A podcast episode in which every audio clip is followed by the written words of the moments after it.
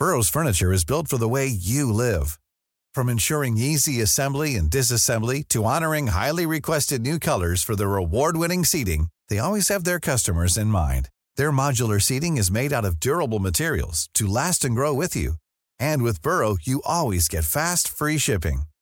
Get up to 60% off during Burrow's Memorial Day sale at burrow.com slash ACAST. That's burrow.com slash ACAST. burrow.com slash ACAST.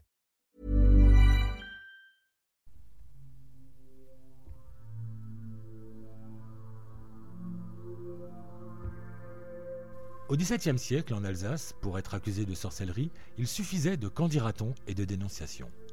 Au point que cela pouvait transformer une enquête criminelle classique en torture et condamnation expéditive, comme ce fut le cas pour les sœurs Schederlin de Geberschwir.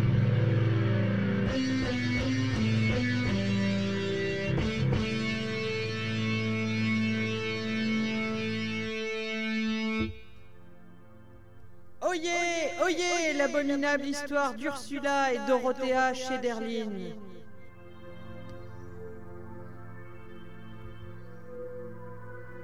Veuve du boucher de Geberschwir, Michel Keller, Ursula Schederlin traîne depuis des années une réputation de sorcière. En 1625, cette rumeur a même fait l'objet d'une inquisition, c'est-à-dire d'une audition de témoins et d'un procès verbal. Les discours des six hommes interrogés convergent. Ils n'ont rien à reprocher à Ursula, si ce n'est sa longue réputation de sorcière, comme sa mère et sa sœur Dorothea. Cette procédure n'a donné immédiatement aucune suite, mais trois ans plus tard, elle va revenir au grand jour. Le jour de Pâques de l'an de grâce 1628, Ursula convie dans sa cave un courtier en vin, quatre cavistes et un porteur pour leur vendre quelques tonneaux de vin. Après une querelle sur la qualité du millésime précédent, elle offre à ses hôtes, en geste d'apaisement, une tournée générale qui allait bien mal tourner. En effet, ces six invités tombent malades dans la foulée présentant tous les mêmes symptômes. De fortes douleurs dans le corps et dans la tête, des bourdonnements puis la perte de l'ouïe, la vue qui baisse, des vertiges. Deux d'entre eux sont morts rapidement, les autres, soignés par des médecins à grand renfort de purge et de saignée, s'en sortent au bout de semaines sans pouvoir quitter leur lit. L'un des médecins ayant soigné les rescapés, Johannes Kietanus, s'est souvenu que quelque temps auparavant, il s'était occupé du mari d'Ursula Schederlin, qui était lui aussi décédé après avoir bu du vin.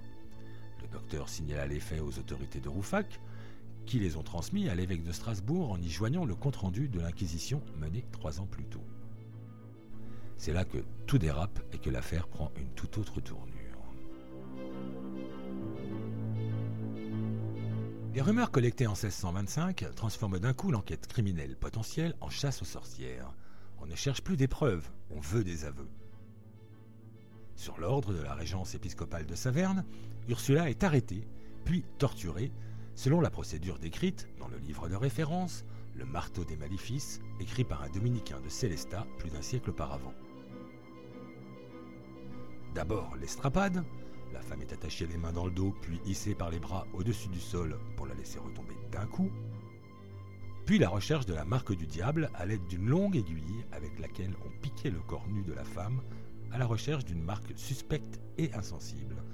En l'occurrence, on trouva une telle marque sur le bras d'Ursula. Malgré toutes ces tortures, qui ont duré de juillet à septembre, et son âge avancé pour l'époque, la soixantaine, Ursula n'avoue rien. On la relâche donc finalement le 26 septembre pour lui permettre de mourir chez elle à Geberschwir quelques jours plus tard. L'histoire ne s'arrête pourtant pas là. Un garçon de 11 ans, accusé lui aussi de sorcellerie, a tout avoué sous l'épreuve des verges et a révélé qu'il avait rencontré, lors de son mariage avec le diable au Bollenberg, un certain nombre de personnes, dont Ursula et sa sœur Dorothea. Ursula étant morte, les autorités se tournent vers sa sœur. Dorothea ne résiste pas, elle, au supplice et avoue tout. Elle a pris un amant, nommé Peterlein, qui lui a fait renier Dieu et qui l'a emmené sur un chat volant au sommet du Gouger pour des noces sataniques. Elle a avoué qu'elle avait empoisonné son mari et son cousin. Son chemin était tout tracé et elle finit au bûcher. Le fait que les deux sœurs étaient assez fortunées n'est sans doute pas anodin dans l'acharnement qu'elles ont subi. Si elles sont déclarées coupables de sorcellerie, leurs biens reviennent à la ville et à l'évêché. La foi et l'orthodoxie n'ont pas toujours été les seuls moteurs de la chasse aux sorcières.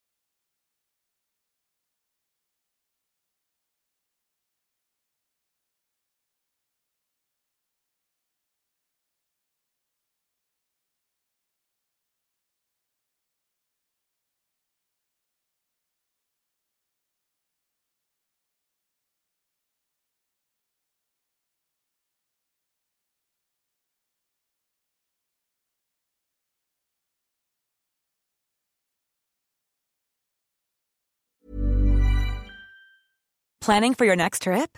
Elevate your travel style with Quince. Quince has all the jet setting essentials you'll want for your next getaway, like European linen, premium luggage options, buttery soft Italian leather bags, and so much more.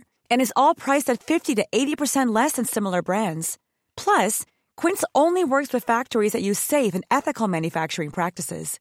Pack your bags with high-quality essentials you'll be wearing for vacations to come with Quince. Go to quince.com slash pack for free shipping and 365-day returns.